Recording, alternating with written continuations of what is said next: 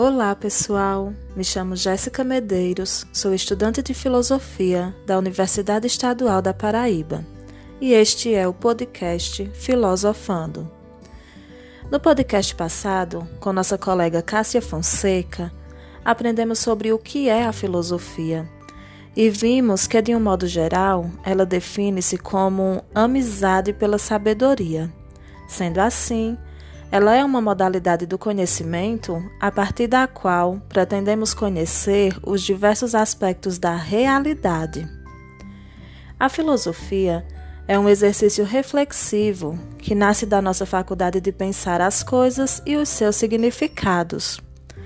Sempre que discutimos sobre o que é a filosofia, nos deparamos com a seguinte questão: Mas para que serve a filosofia? Por que devemos estudá-la?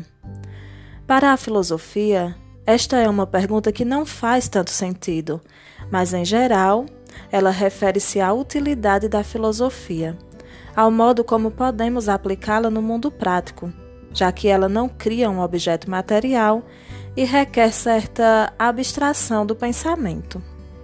Porém, como já afirma a filósofa espanhola Marina Garcés, a filosofia não é útil ou inútil, ela é necessária. Então, é pela filosofia que aprendemos a pensar de forma crítica e a aplicar esse pensamento crítico ao mundo prático.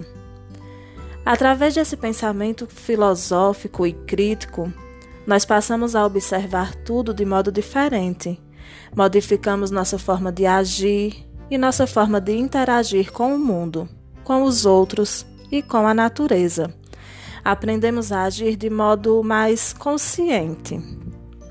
Para exemplificar como poderíamos aplicar no mundo o pensamento crítico que desenvolvemos ao estudar a filosofia, vamos falar um pouco sobre o que é a ética ambiental. Antes de entrarmos na definição do que é a ética ambiental e para que ela serve, convém entendermos o que significa a palavra ética. A ética é uma palavra de origem grega, vem do termo ethos, que significa costumes. Desse modo, a ética vincula-se aos nossos hábitos e às nossas ações, ao modo como nós, seres humanos, agimos com relação ao mundo, aos outros e à natureza. Ambiental, por sua vez, está relacionada àquilo que é próprio do meio ambiente refere-se ao que envolve o ser humano, os seres vivos e as coisas que contribuem para a existência da vida em nosso planeta. Quando nos referimos à ética ambiental, estamos falando da conduta que os seres humanos têm com relação à natureza e aos demais seres vivos.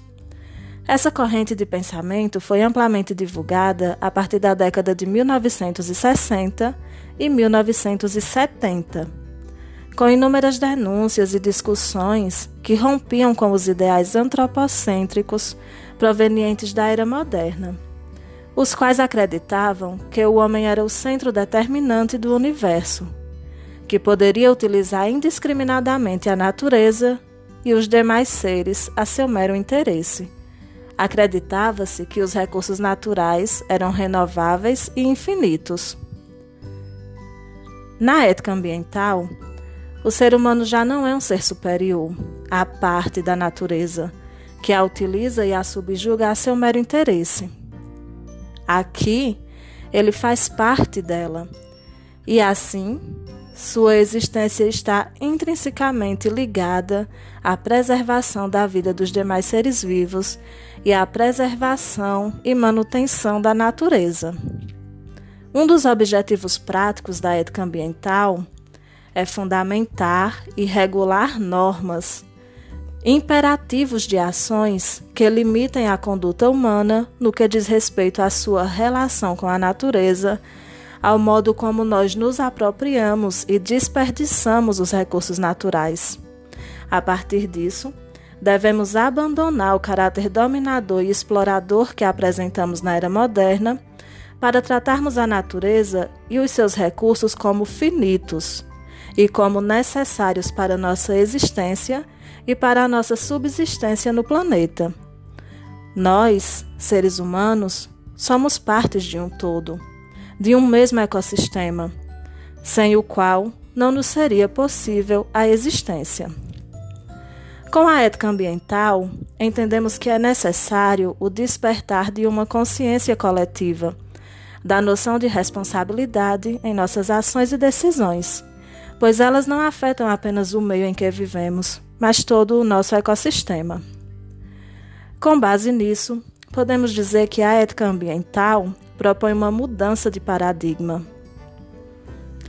ao invés de agirmos como dominantes da natureza e superiores a ela, como defendido na era moderna, que promoveu o antropocentrismo ao tratar a natureza como infinita e como um objeto a ser utilizado pelos seres humanos, seres mais racionais, devemos tratar a natureza e o planeta como a nossa casa, sem a qual não nos seria possível continuar a existir.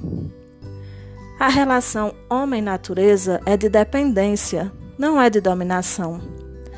Essa mudança de paradigma exige que nós reconsideremos nossa posição no mundo e modifiquemos nossas ações com relação à natureza. Com base nisso, a ética ambiental pode definir-se pelo desenvolvimento de uma consciência ambiental que impõe a nós, seres humanos, uma limitação consciente de ações, de modo que elas contribuam para a preservação e subsistência dos recursos naturais e da vida global. Esse foi o segundo episódio do podcast Filosofando. Logo, logo nos encontraremos novamente. Até breve!